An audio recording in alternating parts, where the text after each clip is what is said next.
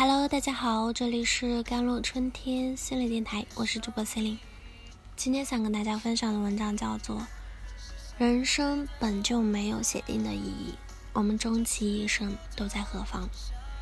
二零二一年二月，一名微博用户是发布了自己的遗书啊，他在遗书中提到不想活的原因，不是因为疫情、毕业、留学压力大等别人认为的那样，他多年来都觉得自己是。一句空壳，所以觉得活着没什么意思，就结束好了。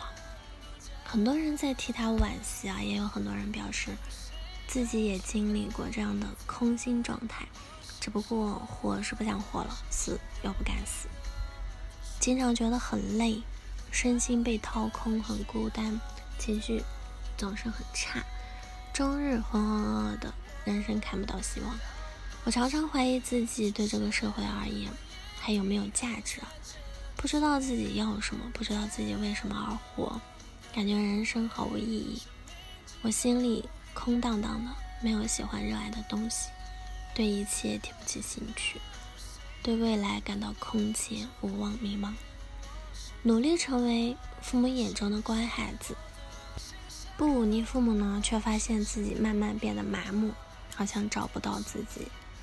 如果你被以上的这些描述和文字击中了，认为这说的是自己，那么你可能有了空心病的某些症状。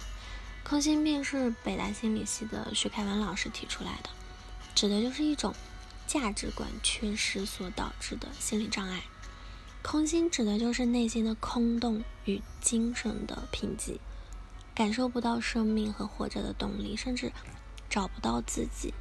徐凯文老师呢，他的一名来访者是曾经描述过空心病的感受的。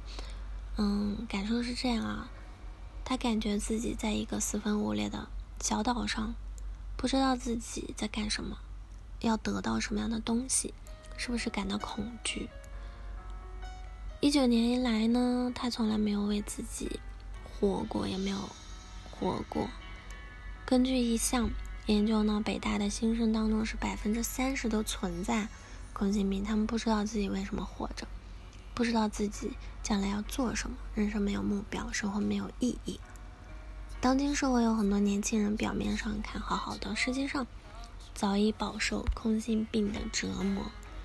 具体的表现。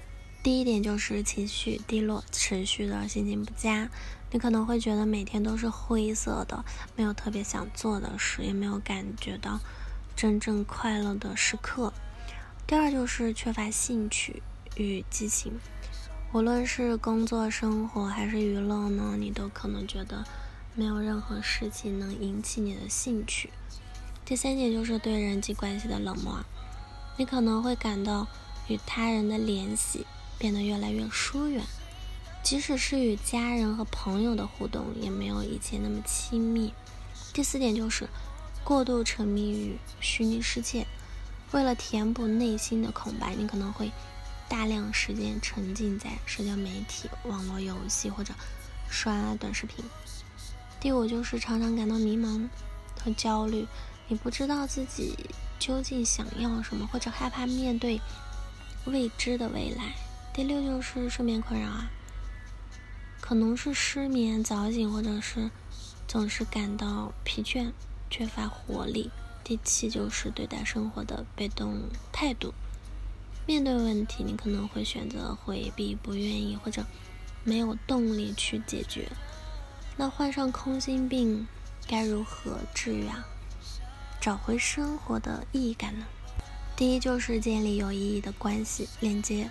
这个链接可以是和自己的连接，或者是与他人建立关系并保持联系，是可以重建生活意义感的一种方式。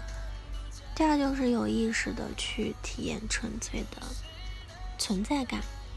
人生本就没有写定的意义，嗯，我们都是终其一生在找自己，找寻自己，从何而来，去向何方。当我们觉得人生越来越没有意义的时候，该怎么办呢？也许你需要去关注自己此时此刻的感受、情绪、想法，关注自己身处的场景，关注包裹着自己的这个世界。那正是你的自我意识和外在世界互相融洽的过程。第三就是多创造机会，寻找属于自己的意义。外在的一切越符合社会主流评价标准，看起来越稳定和正常，内心其实越可能存在着不可调和的冲突啊，迷失方向啊，迷失意义的。此时呢，可以停下脚步，换一个方向，多去出走，多去体验不同的生活。第四就是让生活多元化嘛，增加你生命的锚点。如果你把意义感和价值感锚定在越来越多的对象上面，每一个对象所承载的负担就越小。同样呢，任何一个对象出现波动。对你造成的冲击也就越低，你变得更有弹性，更有力量。